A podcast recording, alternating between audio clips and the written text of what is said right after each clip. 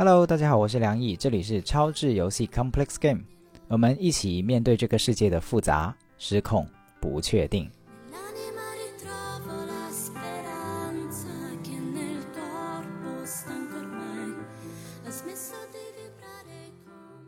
一开始会是一个小广告，就是最近我在招实习生，然后如果感兴趣的同学可以在 show note 或者是我的公众号里面也有看到这个招聘的帖子。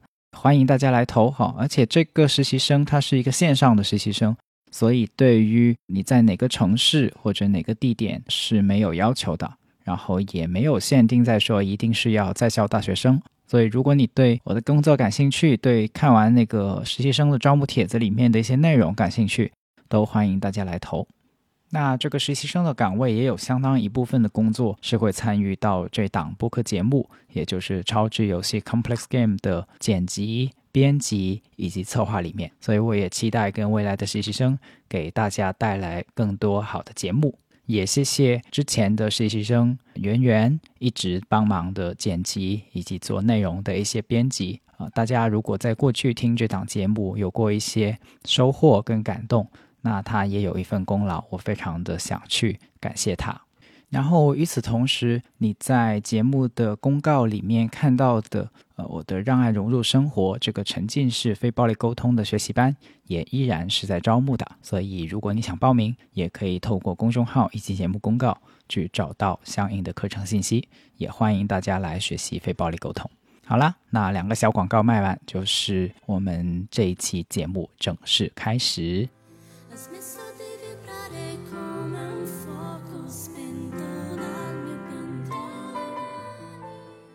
那上一期节目我们做了一个策划哈，去聊关于离婚的话题。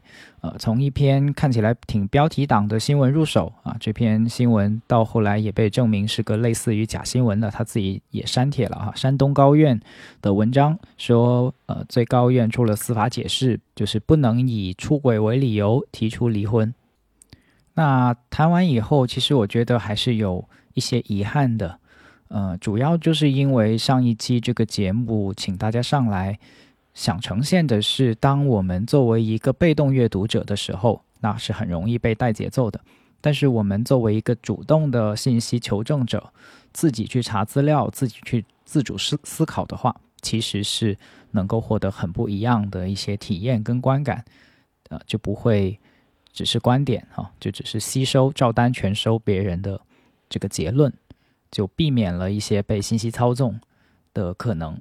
那这个是上一个策划所希望呈现出来的，但是相应的遗憾呢，就是好像对于这个问题本身，啊、我们的讲解就不够系统跟透彻了，以及我自己也有一些观察跟结论也不太好放进去哈、因为节目里面其实呃有听众想让我多讲一点。但是我讲着讲着，自己就觉得说，哎呀，这期又不是我的单口，这期还是把麦克风多交给大家听听大家的，这个又不是我的独角戏哈。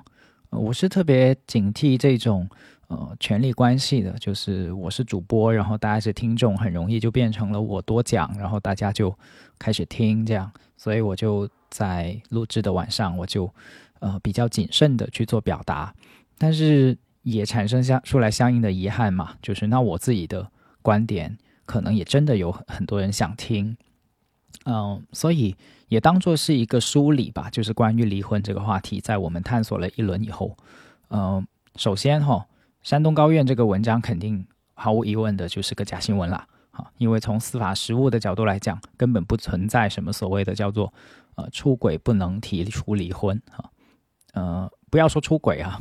这个对方抠脚趾头，你受不了，你都是可以去提离婚的啊。只要因为离婚两种，一种是协议离婚，一种是诉讼离婚。协议离婚是就是法律其实推荐你们协议离婚的啊，就是法律是什么法法官也很忙对吧？法官也要也要也是公务员哈，法院也是公务员组成的这个国家机构，它也是消要消耗国家资源的啊。所以当且仅当在两个人无法达成协议，有一方不同意这个你提出来的一些条款哈。什么叫做不同意？其实我一开始我自己也会觉得说啊，离婚还能不同意？但是呃。如果我们具体到实际案例去分析的话，就会发现说，不同意其实不是不同意离婚，而是不同意在离婚以后的各种安排。所以，离婚如果我们真的要去了解什么是离婚的话，首先得看离婚它包含的不仅仅是所谓叫做感情的结束。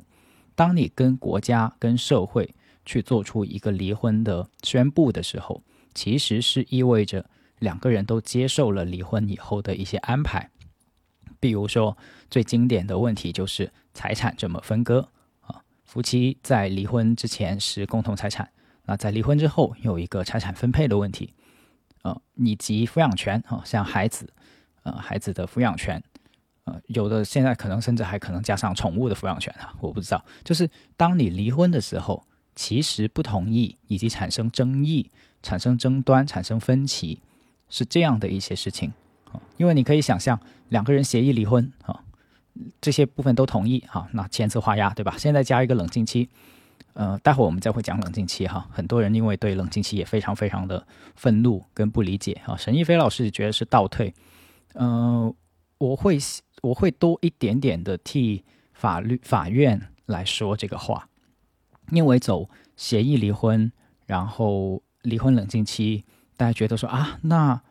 不就更难了吗？哈，离婚更难了，尤其是有一个案例哈，非常极端的案例，就是呃离婚，然后冷静期，然后在冷静期里面遭受了家暴，最后他自己呃跳楼受不了了，就跳楼死掉了，然后就被称为因为离婚冷静期所以死掉的第一个人哈。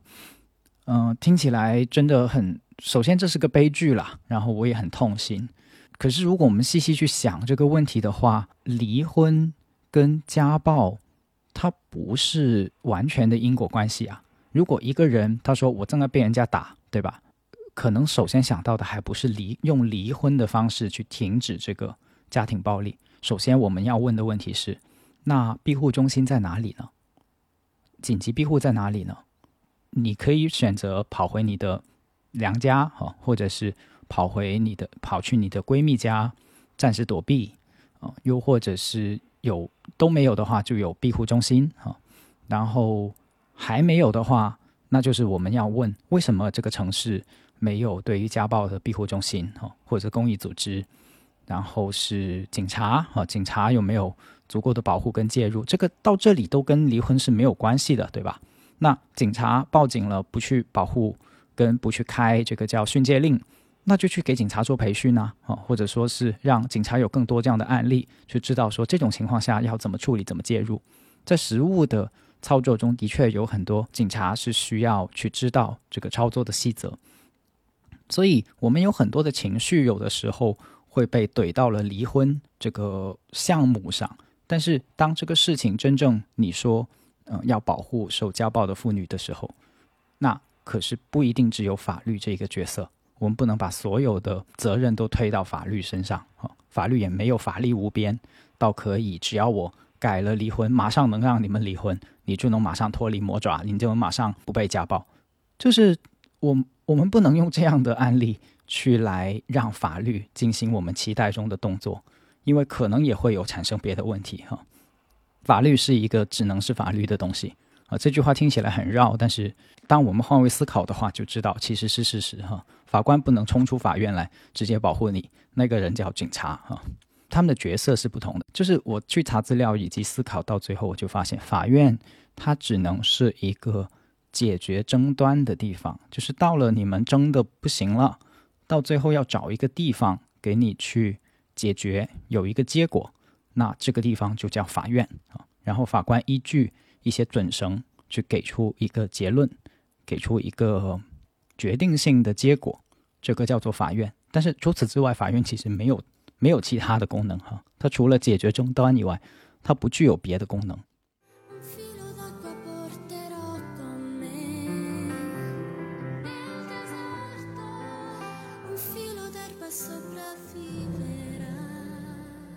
所以，当我们清晰了这点以后，我们就得知道，那法院只能解决争端，法律只能解决争议，它是一个解决争议的方式。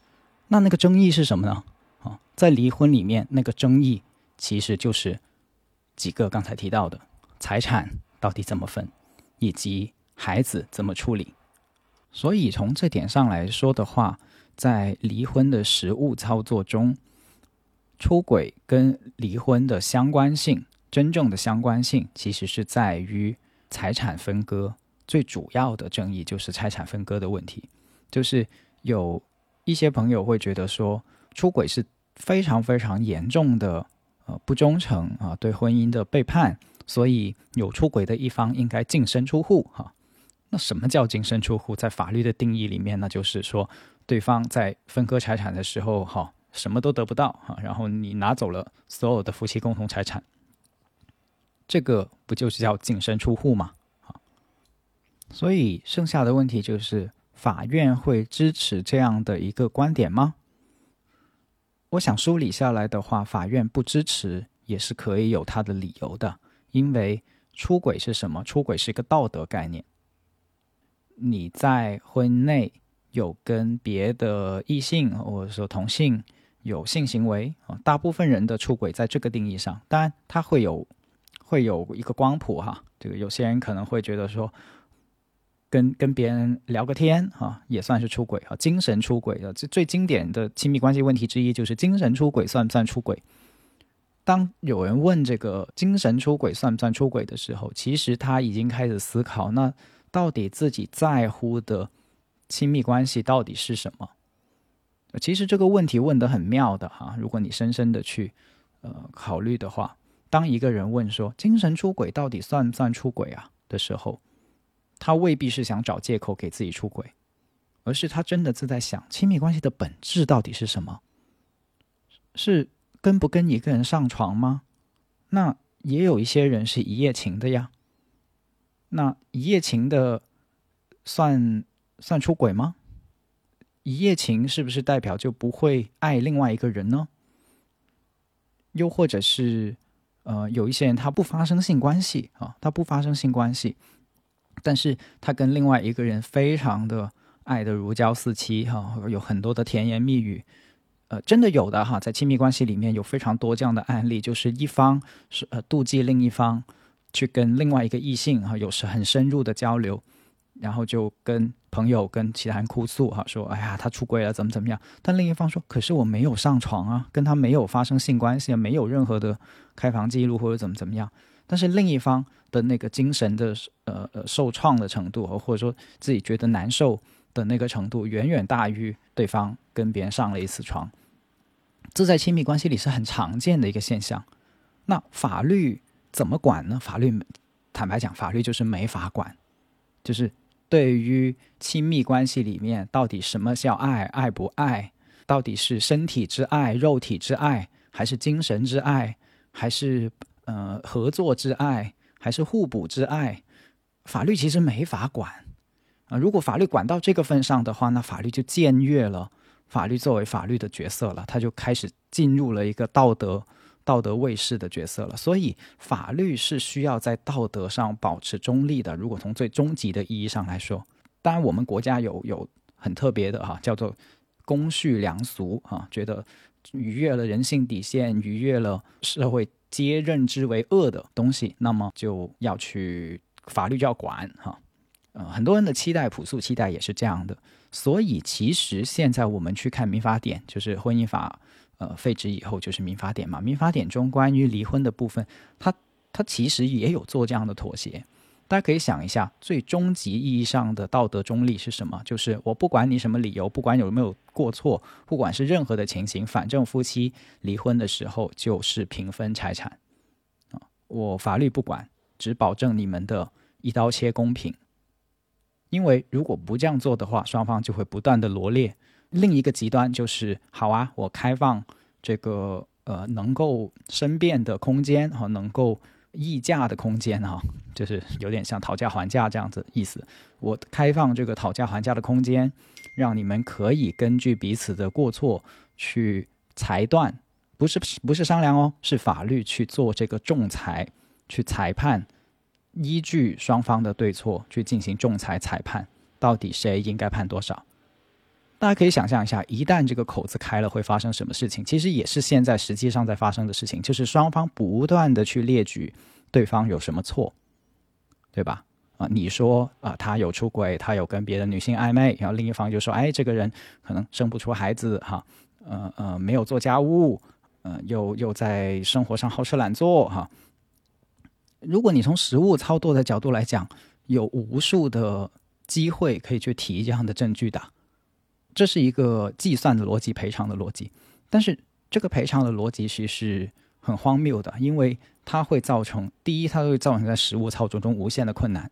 既然出轨是一个可以量化的损失，或者说在有法律去支持跟被，如果出轨真的是一个可以法律去支持去背书的损失跟严重行为的话，那么另另外也有一群人会跳出来说，那不生孩子算不算呢？不生孩子也是基于一种道德的假设。你看，出轨代表不忠诚，哦，那不生孩子是不是也是一种对家庭的家族的不忠诚，对对家庭的背叛？啊，竟然不愿意传宗接代，就是每个人都可以有自己的价值观，但是法律不可能只支持一种价值观，它要支持的是所有人的共同的价值观，它只能在这个部分去立法。所以现在法律做的。呃，我觉得是某种折中跟妥协，就是它定义出了四种哈，四五种吧，它会支持的倾斜的类型，一种就是重婚，重婚就是在制度上你都不给面子哈，你结过婚了，你还要再结一次哈，这个确凿无疑是破坏游戏规则，那就有倾斜。另外一个叫同居，同居就是大胆到直接就跟婚姻本身的基础设定。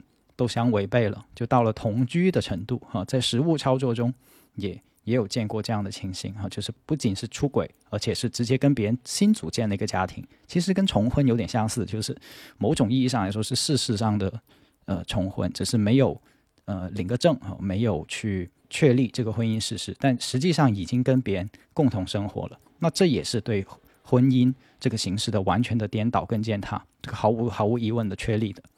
啊，因为同居里面还有在实物操作中说，呃，可以有证据，比如说直接跟那个小三或者是二奶连孩子都生了啊，这种情况同居就会更加接近于同居的情况。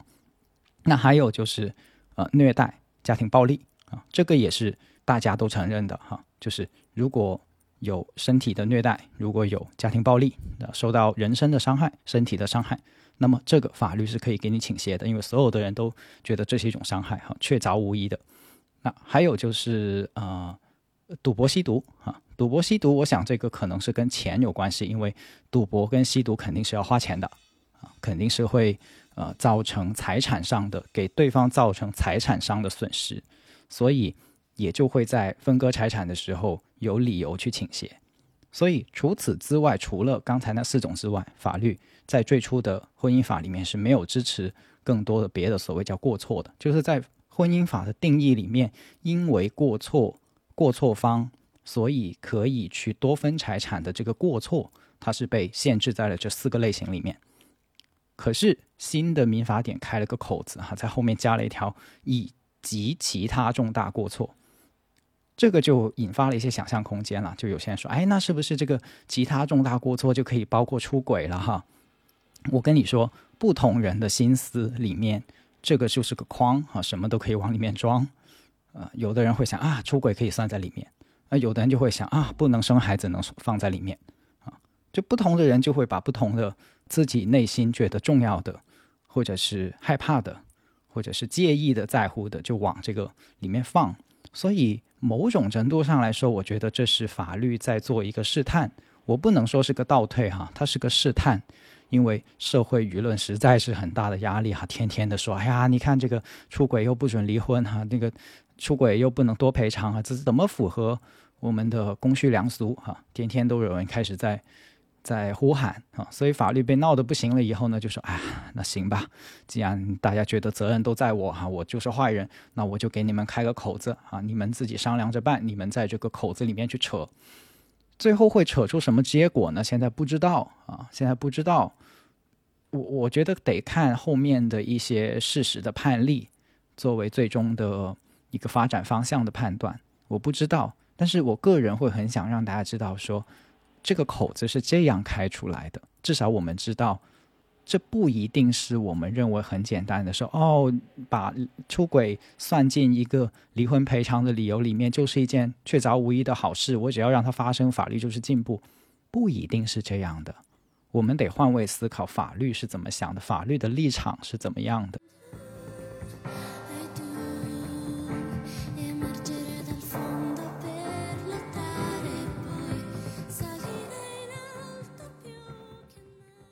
有人说：“哎呀，你是男生，所以你当然讲这样的话。你有没有想过女生的痛苦？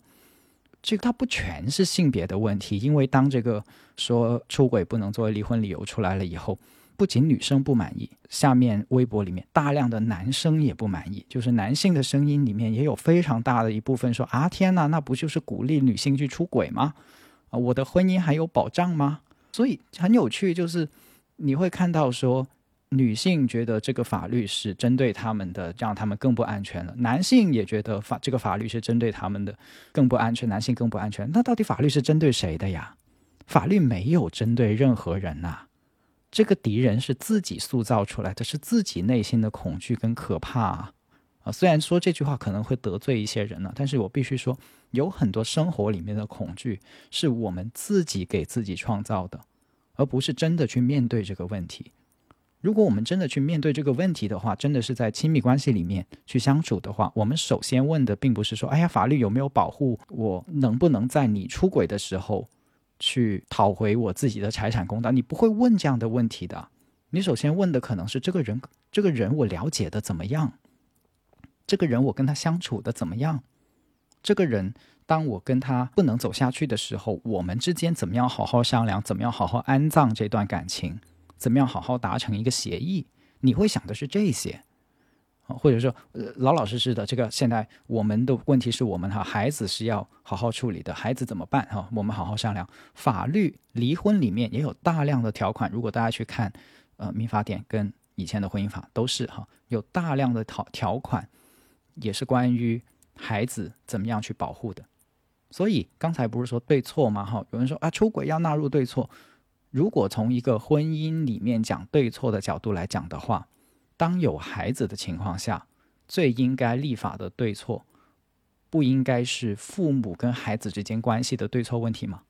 现在有很多人说：“哎呀，父母做了那么多伤害我的事情，哈，从小到大做了那么那么多过分伤害我的事情。”对呀，如果我们用刚才说的出轨应该进入法律里面啊，去有赔偿的逻辑，那这些。伤害就更应该进入法律了，对吧？这么大的创伤，那为什么不写进法律里面了？父母应该给孩子赔偿啊！父母离婚的时候，最应该赔钱的不是男赔给女或者女赔给男，是他们一起赔给孩子。如果按这个逻辑的话，对吧？所以，当我们去想出轨是不是应该进入离婚多分财产，成为某种离婚赔偿的时候，我们得一碗水端平啊！我们不能双标啊！我们得知道自己在用运用什么样的逻辑。如果这个逻辑成立的话，那么这个被赔偿的人就不不会只是女方，也不会只是男方，而还包括包括孩子呢，还有包括双方家人呢。很多人你要赔的啊，甚至公司也会说我在里面也是遭受了损失，是不是你们也得给我赔哈？就就这个就就没法说了哈。所以，当我们主观的自己很想有某种。正义去伸张的时候，我们得去审视一下这个正义背后的逻辑。如果推展到一碗水端平，所有的场景都要去适用的时候，那会是一个什么样的结果？如果你不做这样的想象，又要求制度去做这样的改变，制度不这样改变，你就特别生气。那对不起，别人就只能说啊，其实你到最后就是为了要薅一些钱哈，多薅一些钱。啊，所以你搞那么多，其实都是为了自己的利益，别人就会就会这样去评判你。但是这个评判也不不全是没有道理的，因为你在考虑的，如果不是包含所有人的情况跟利益在里面的时候，那不就是只是考虑自己的立场跟自己的利益吗？别人这个论断也不是毫无道理。我们再沿着这个点往下想哈，就是法律不仅要保护一个人，他可能要考虑的是所有人。那我们其实很容易去带入那个想离婚而不得的人，但是也要想一想那个可能不想离婚但是被离婚的那个人的处境。呃，对于如果两个人都想离的情况，那就很简单哈。刚才也说了，是用协议离婚。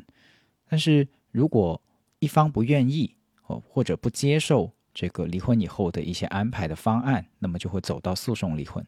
我们举举个例子哈，我们想象假想一个案例。假如有一个三十多岁的老板，啊，他看上了一个很年轻的姑娘，然后他想离婚，啊，想抛妻弃子，哈，就是传统意义上的说，这这个行为不就是抛妻弃子吗？然后这个妻子不同意，哈，也不乐意离这个婚。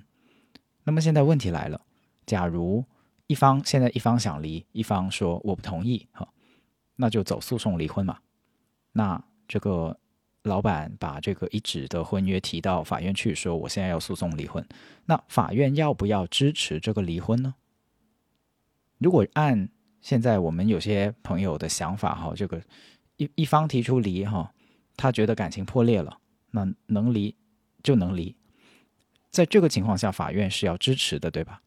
但是如果法院真的支持了这个离婚，那是不是有的人？又又会说：“哎呀，天哪！如果是这样这样子的话，岂不是想要抛弃妻子就可以抛弃妻子？哈，想要抛夫弃子也就可以抛夫弃子，啊，随时都可以哈，而且马上又可以分走你的一半财产。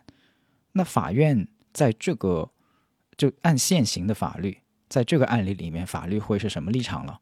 法律就会说：是的，我管不了你们的感情，但是我得保障财产跟孩子，啊，所以先判不能离婚。”于是呢，在这个结果下，基于重婚罪，这个老板暂时不能和他的新欢去结婚，也不能马上平分财产，然后留下一个单亲妈妈，或者是留下一个单亲家庭。如果啊，然后如果第二次诉讼啊已经持续分居一年，那在这种情况下，法官就看到说，哦，这两个人已经持续的分居一年了，在第一次诉讼以后，那就就确实无法复合了。于是就再按法律去。分割财产以及安排子女的抚养、探视等等啊，所以我们来看一看，它法律其实是这样去操作来实现一些保护的功能的啊。是的，它可能限制了某种意义上的自由。那我们也可以追问说，在刚才我提的这个案例里面，这个老板有没有抛妻弃子的自由呢？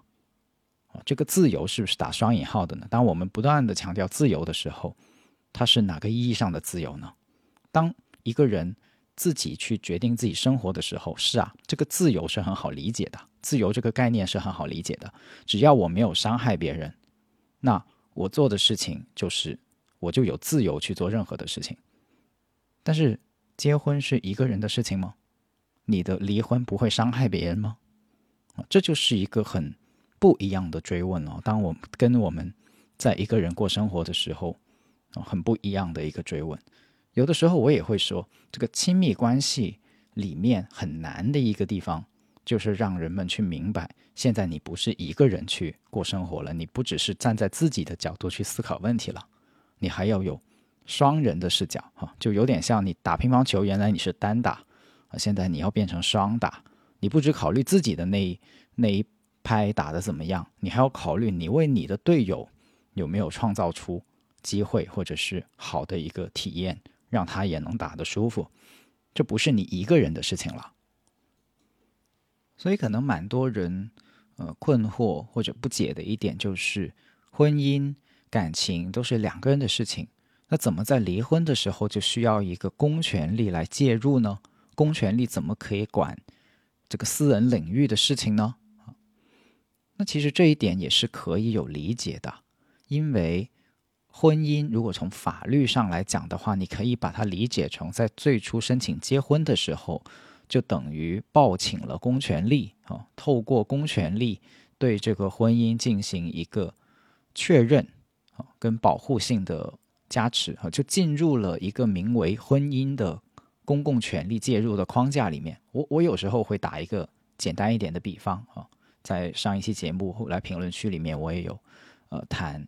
这个角度的观点，就是你可以把它想象成最初为了保护你们二人世界所以你请了解放军来驻军，在你的婚姻里面去驻军，然后到了两个人过不下去的时候，其中一方提出离婚，另一方不同意，那在这样的情况下变成诉讼离婚，然后这个时候其中一方说：“你这个解放军的驻军给我走哈，我现在不需要你们的保护了。”但是解放军说：“因为有其中一方还不同意。”所以，我现在暂时不能撤走，我暂时不能撤走，不是说你来，你你让我撤，我就马上撤的哈。我是基于你们原来申请了我来这里驻军去保护你们，所以我现在不是以你其中一个人说撤我就要撤，是符合一些条件，符合一些规则，我才会撤走，因为。这个表面上来看是让其中一方不那么自由，但是与此同时，也等于是让另一方得到一些保护，对吧？所以这是一个保护机制，你可以理解成婚姻是一种保护机制。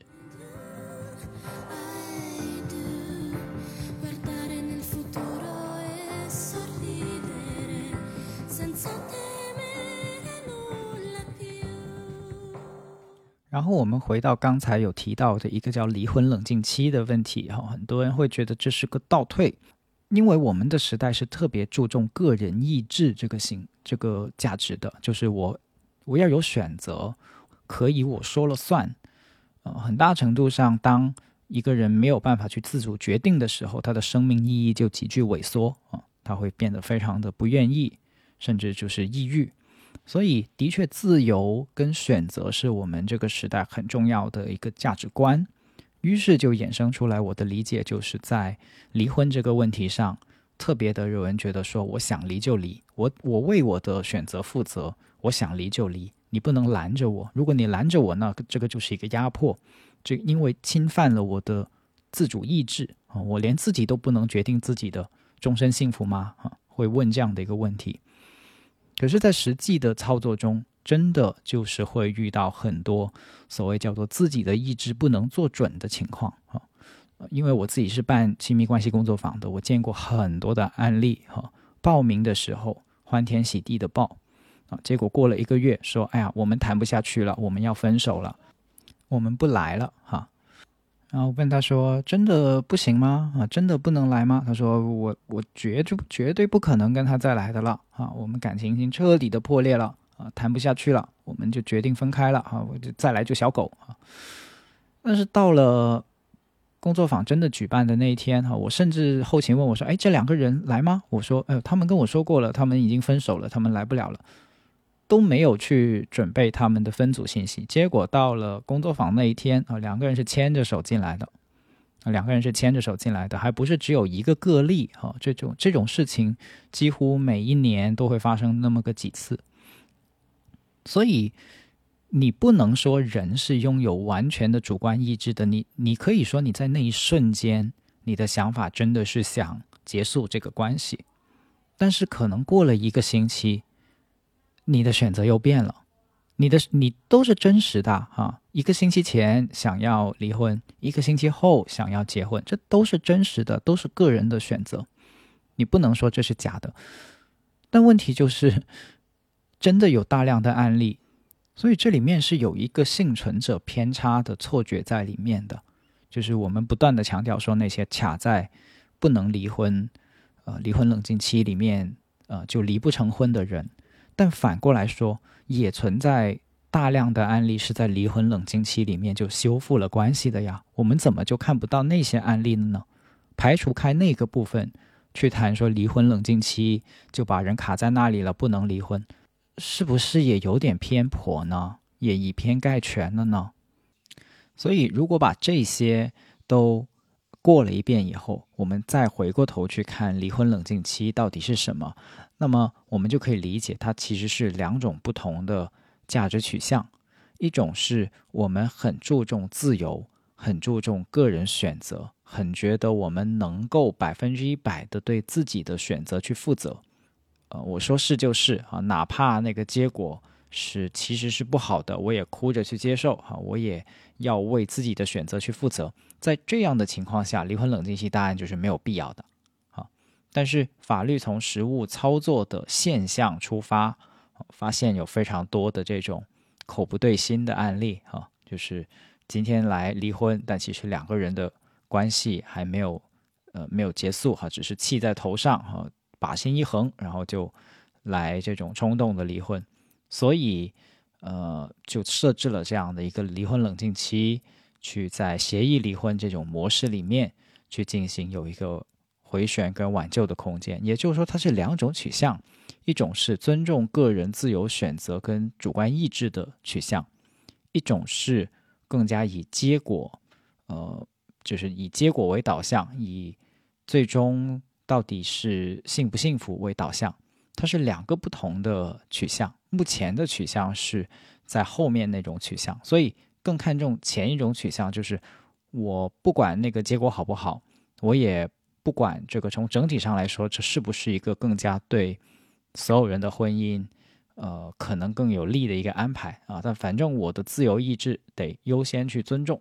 从这个角度上来讲，大家会不舒服，其实是这样的一个背后的逻辑跟原理。但是，所以我要把它说出来，是因为这不是这只有一面嘛？我们节目是希望让大家更多的看到，除了 A 面以外，还有 B 面。这个 B 面就是，是的，大家很想去尊重。呃，自由选择，很想去看重自己的主观意志，不被不被侵犯，但同时可能法律在考虑的是整体的社会福祉，就是以结果为导向的这个取向，它不是一个非黑即白的，或者说，呃，他就是邪恶的，他这些想法就是邪恶的，想不尊重，故意的去压迫你，不尊重你的意志，啊，他可能不一定是这样的出发点，或者是不一定是这样的一个。途径，因为如果我们换一个题材，换一个领域哈，比如像买卖股票哈，当你的股票跌了的时候啊，然后你就会说啊，那我要赶紧卖，赶紧卖。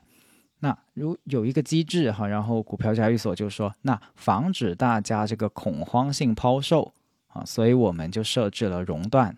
熔断是什么？熔断就是股市冷静期啊，对吧？那。股市设置这个熔断的初衷，就是说大家都有情绪化的决策哈，有的时候会有情绪化的决策，所以我设置熔断来让大家减少减少大家的情绪化决策所带来的损失。哎，那这种情况下，好像很多人又觉得很合理哦，又没有觉得说自己的呃操操作的这个选择权、自主选择被冒犯到、被侵犯到，但是其实是一样的啊。但如果有些极端的，他也可能会觉得说，哦，我不要你股市给我熔断哈，你一天给我涨个多少不能熔断，跌多少你也不要熔断，我倾家荡产我认了哈，这一定要是我自己做的选择。那这个取向就是刚才说的，完全是主观意志，呃为重的一个导向。那这也是可以的吧，对吧？所以是不同的制度安排。我希望给大家看到 A、B 面，在我们的社会，它的确有。在制度上，呃，设计上是可以有不同的取向的，而这个取向是其实也是大家集体，呃，去博弈出来的，或者说去讨论出来的。如果有的人对离婚冷静期不满意哈，我们接下接下去看嘛，就是他刚出来其实，然后呃，接下来十年啊，我们的舆论怎么样发展？到最后大家觉得说，在这件事情上最重要的其实不是结果啊，而是我们的主观意志有没有被尊重？那可能它会消失啊，可能它会往一个相反的方向发展，但背后的原理，我觉得是这样子的。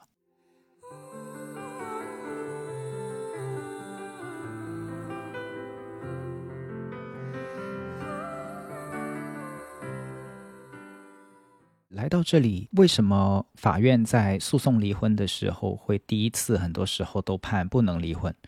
这个我第一次听到的时候也是非常的五雷轰顶哈，觉得竟然荒诞，还有这种荒诞哈，竟然还有这种破事儿，两个两个人谈不下去啊，然后申请了诉讼离婚，然后结果法院还判不能离的，还有这种事情。但是你细细的想，真的可能就是这样，法院判呃不能离以后，过了一年啊，或是过了几个月，那感情修复了，这样的事情也是很多的，这样的个例也是不少，不在少数的。所以，法院到最后怎么去判断两个人感情真的破裂了呢？有一个东西，它可能是公平的基准，对所有人都公平的基准，那就是时间。就如果两个人过了几个月，过了一年，过了两年，他还是要离婚，那他就真的是想离婚。就时间是无视一切的个人价值偏差，或者是叫做个例偏差的，对所有人都公平的一把尺子，去衡量一段感情是不是真的破裂，那就是时间嘛。所以你你用我刚才那个例子就知道了，就是办工作坊，它一个月内哦会变卦几次。那如果时间尺度拉长成两年、三年，那它就是一个结论性的嘛。两年后、三年后，两个人都不能在一起，那这个感情、这个婚姻就是真的死掉了嘛？所以法院是什么？法院是在你们的婚姻感情真的死掉的时候，去做一个安葬时候的维持秩序的工作，就是你安葬他。是肯定的，但是你要维持秩序，所以要产生一个问题，就是真的死掉了吗？有些是用离婚的方式来去做挽回，这样的也是很多的。就亲密关系里面非常常见一种现象，就是提分手不是为了分手，提分手是为了挽回这段感情。啊，所以为什么有的人会频繁的提分手？呃，不是真的想要去离开，而是透过提分手，透过吵架。去回到一个他认为更理想的状态，这个这个恋爱他还是想谈下去的，这个婚姻他还是想过下去的，但是他是用提出离婚的方式，这种在亲密关系里面太常见了，在实物操作中也太常见了。所以，如果从这个角度上来讲的话，法院会忙死的。每个人想改善一下自己的婚姻质量和改善自己的品质，就去诉讼离婚，然后法院准许啊，然后。过了一段时间又结婚，法院觉得很恍惚，然后身边人也觉得很恍惚，两个家庭也觉得很恍惚。我不能说这不负责任，我只是说这的确会消耗很多社会成本。那这个社会成本为什么要消耗呢？法院说我是犯谁惹谁了吗？我还收着纳税人的钱去为纳税人服务，为什么要增加这样的服务呢？啊，其他纳税人会满意吗？就是用这样的投入啊。可可能也会占用了很多的司法资资源哈，司法资源本来就很紧张，那司法资源真的是用在这样的地方吗？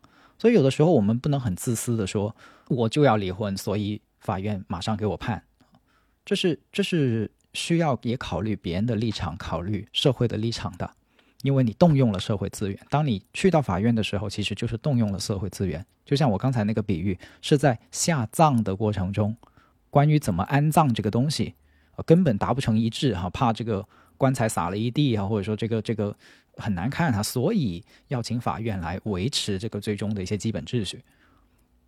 可是这个维持秩序的过程是要消耗的，消耗消耗资源的，消耗公共资源的。所以站在法律的立场，站在社会的立场，就得问你一句：真的死掉了吗？啊，这个真的要下葬了吗？那是不是真的？甚至都不是主观意志能做准的，像像刚才解释的，它时间就是一个很重要的做准的维度跟衡量的方式。反过来说，如果一对夫妻在经过一个月的时间，他还是觉得要离婚，那这一个月真的都等不及吗？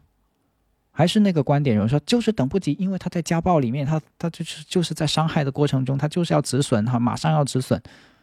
那我就回到刚才那个说法了，那就是庇护中心嘛，那就回娘家嘛，回娘家一个月嘛，呃，去闺蜜家里面住一个月嘛，呃，这这都这都没有吗？他没有任何的社会关系吗？他没有任何的社会基础吗？啊，这不符合社会现实的，就是有的时候，所以我我觉得我们的媒体很奇，现在的媒体变得很奇怪，就是十年前、二十年前的媒体在讲事情、分析事情的时候，是有一个复杂。但真实的社会图景的，它给你呈现的是复杂而真实的人，而现在我们看的媒体信息给我的感觉就是，它只给你呈现人的一种情况一面，而且有的时候是一个挺极端的情况，但是很多人就接受了，就觉得说啊就是这样的，他就是没有任何的社会关系，没有任何的，就就说到他好像没有任何办法似的。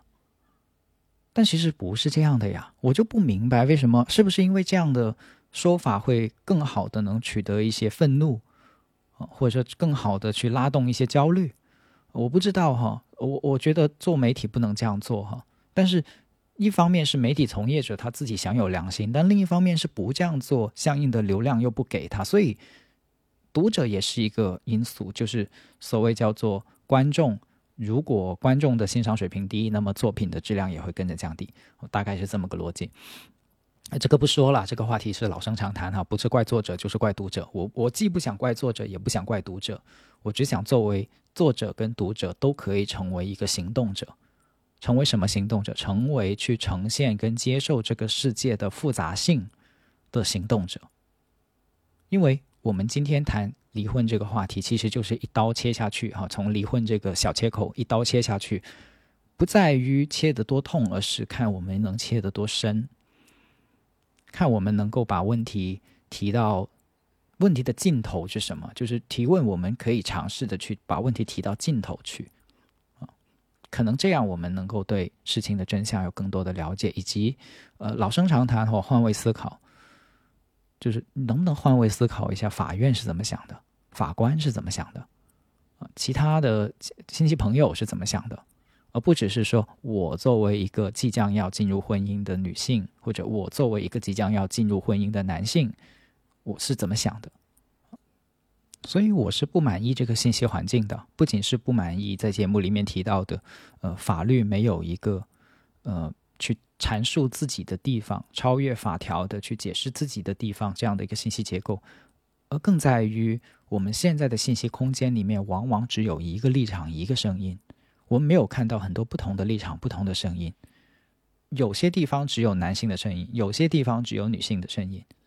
女性会只听到女性的声音，男性会只听到男性的声音。这这样的空间结构也是非常不利于人与人之间的相互理解跟对话的，因为这就很容易塑造一些敌人的形象啊。女性会觉得，你看这些法律都是男人们搞出来的啊，就是搞出来去限制我们的，把我们绑成生育机器。然后男性那边呢，就说：“你看这些法律都是女性搞出来的，他们就是想给自己薅更多的钱啊，就不管我们在婚姻里面的付出啊，跟努力的赚钱啊，就这两边就越来越分裂，越来越对立，越来越把对方当成是你死我活。就是在一个男人跟一个女人能不能相爱之前，男性跟女性作为群体就已经开始在相杀。那。”男人怎么可能跟女人谈恋爱呢？如果男性跟女性是一个敌人的关系，是个敌对国家的关系，你去跟别人别的性别谈恋爱，不就是叛国吗？所以现在的互联网空间，现在的网络环境就是这样子的：女女人有一个女人国，男人有一个男人国，你要跟对方谈恋爱，你就是叛国。所以这不是我想要的世界。这听起来真的很政治不正确，但是。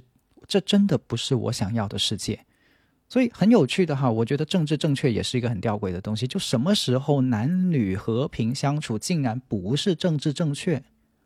让一个性别去骂另一个性别成了政治正确？这个是我也是觉得很荒谬，我不能接受的。我也必须为我自己的人生价值去呐喊一下，或者说，我也想发出我的声音去呐喊一下。我希望的世界是。不同人跟不同人能够对话的世界，是男人跟女人可以平等说话、相互理解的世界。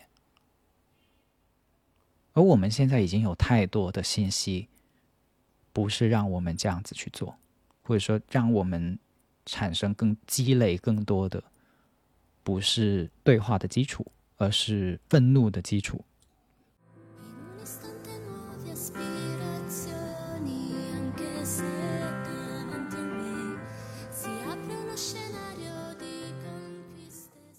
那最后回到一个我们的主题上，就是那了解了这么多以后，了解了法律怎么对待婚姻，法律怎么安排离婚以后，我们可能就会产生一个想法，就是那到底又为什么要结婚呢？那不结婚不就没有这些事儿了吗？啊，就不用去撕了吗？就不用到最后走进这个呃这么困难的一些呃就不不不劳烦国家了哈，就不不麻烦国家了，不给国家添麻烦了哈。可以吗？我们不要结婚这个程序，不要结婚这个仪式，不要结婚这个形式，可以吗？哈，婚姻是为了什么？然后我细细的去想，是这里面有一个部分，呃，是我在实际操作中看见的一些现象，也拿出来跟大家分享，可能呃能够启发到我们对于婚姻的理解。哦，只是可能哈，这是我个人的一些观察，不一定对。就是我观察到，在亲密关系里面有两个很关键的时间节点，一个是表白，一个是结婚。表白是什么呢？表白就是确认关系，就是从两个人是陌生人暧昧，到确立是男朋友女朋友或是男朋友男朋友这样的关系，这个确立关系就叫。呃，有中间有一个确定性的动作叫做表白，但是很多人现在是连表白都不表白，那就那就不要说结婚了哈。但是他在实际中会产生严重的问题，就是我曾经有一些人来咨询哈，说在亲密关系里面这样那样哈，跟他进行到什么什么地步，然后现在很烦恼哈，到到到底想怎么样？然后我听了很多哈，同理了很多，听下来，但最后我就问了一句，我说，呃，现在你们的关系进行到。什么阶段了啊？你们这个亲密关系已经多长时间了？他挠挠头就说：“我也不知道。”哎，我说：“为什么不知道？”他说：“没有表白啊。”我说：“天哪，那没有表白就是还没有确立男女朋友关系啊？如果你现在从法律的严格的意义上来讲的话，两个人没有确立男女关系，如果他给你发性邀约，这是要性骚扰的呀！啊，所以我们其实这些不管是男女朋友。还是婚姻，它不只是个空壳来的，它不只是个形式。他当然很多人会把它说婚姻是一种加冕，哈，是爱情的加冕，它只是个皇冠，呃，皇冠只是个装饰，它不是爱情本身。但是表白所带来的男女关系的确认，以及呃，就是亲密关系的确认，以及婚姻所带来的两个人之间关系的这个确认，它的确是有。深刻的亲密关系的边界含义的，有一些问题你不到谈婚论嫁哈，什么叫谈婚论嫁？就是这个原因，这个词就这么来的，就是没有婚姻，你就有些问题没法谈。比如你说你跟一个人没有没有去走到婚姻的那一步，可能你就不会谈彼此的家人，不会谈，甚至连年龄都不知道哈。就是那个沈一飞老师的那个节目里面就提到啊，这个商老师是直到。要结婚的时候才知道沈老师年龄比他大，就你不不去到婚姻那一步，你可能甚至不知道对方的身体状况。现在有婚前检查，对吧？身婚前的身体检查是个必要的项目了，因为要对彼此的身体健康负责了啊。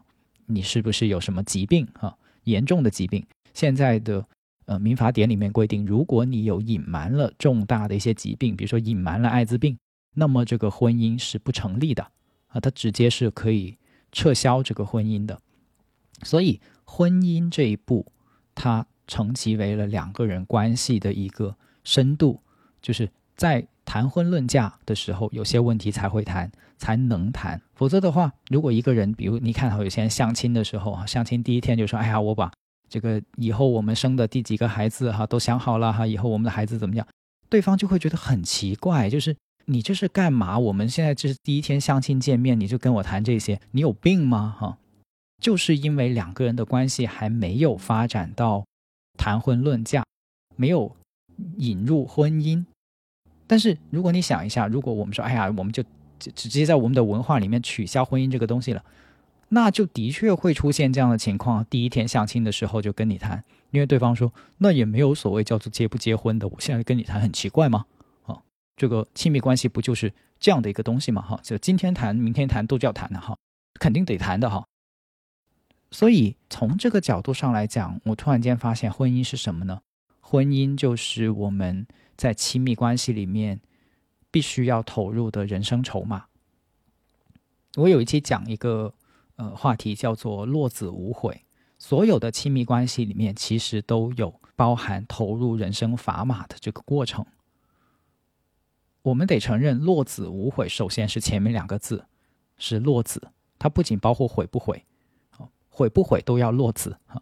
如如果不落子，投入你的人生砝码，这个就不成其为真正意义上的亲密关系，这是亲密关系不可或缺的一部分。反过来说，如果你跟一个他一个人谈恋爱，他不投入他任何的人生砝码，很多人是接受不了的。我不知道你能不能接受哈？那你是在跟什么？在跟二次元谈恋爱吗？在跟 AI 谈恋爱吗？所以一个人跟 AI 很难谈恋爱虽然他可以被被哄得很舒服哈，但是这也不是真正意义上的亲密关系，因为对方没有投入他的人生筹码，必须是一个对等的生命，一个有着对等重量的生命之间才会发生亲密关系。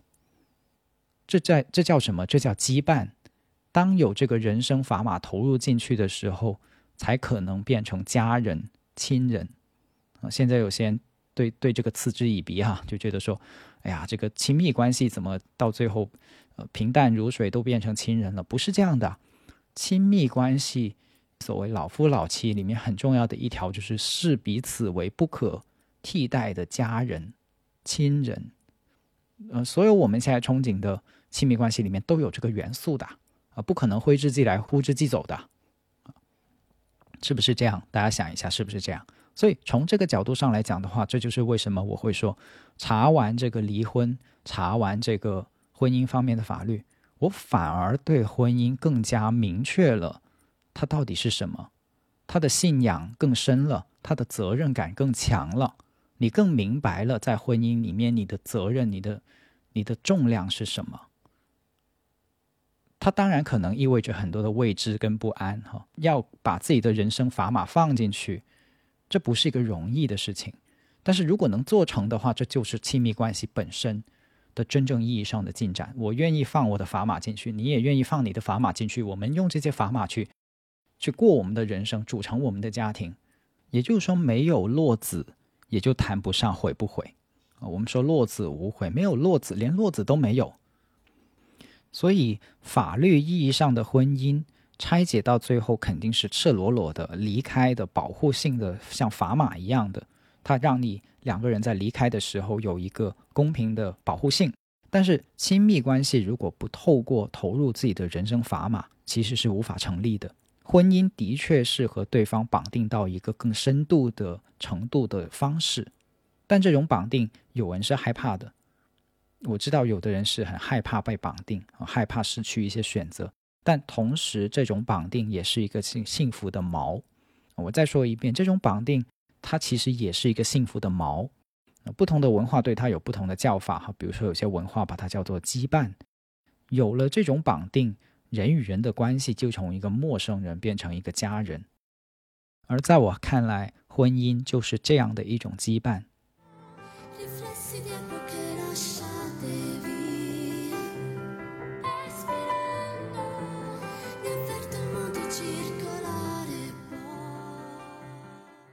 最后也分享一首相关的诗给大家。这首诗的名字叫《冒险》，笑。是冒着被看成傻子的危险，哭泣是冒着被看作多愁善感的危险，帮助他人是冒着被卷入事件当中的危险，抒发自己的情感是冒着把真实的自我表现人前的危险，对人说出自己的意见、梦想是冒着有所损失的危险，生活是冒着死亡的危险。充满希望是冒着失望的危险，奋斗是冒着尝试失败的危险。但我们必须去冒险，因为生命中最大的冒险就是不去冒险。好了，那这期节目关于婚姻、离婚等等的，就先暂时谈到这里。啊，其实我也是很忐忑的，因为我知道婚姻是个极其具有争议性的话题啊，尤其是在我们近几年很多。呃，性别的讨论里面，它已经不仅仅是一个单纯的婚姻问题，它还卷入了非常多的性别话题。呃，我我曾经很忐忑，我不敢做这个题，但是现在我觉得我也要有一些冒险，因为我的冒险也可能为更多的人创造出更多的空间，或者是更多的可能性。我也学着接受这个话题中的，当我去言说这个话题所可能会要面对到的复杂、失控、不确定。所以，我非常欢迎大家在评论区说出一些你的想法呃。当看到了、听到了这些观点以后，你的一些想法，以及你自己的一些在实践中遇见的经历跟感受，呃，让不同的声音能够相互听见，是我的初衷啊。好，我们这期节目就先到这里，我是梁毅，我们下期再见，拜拜。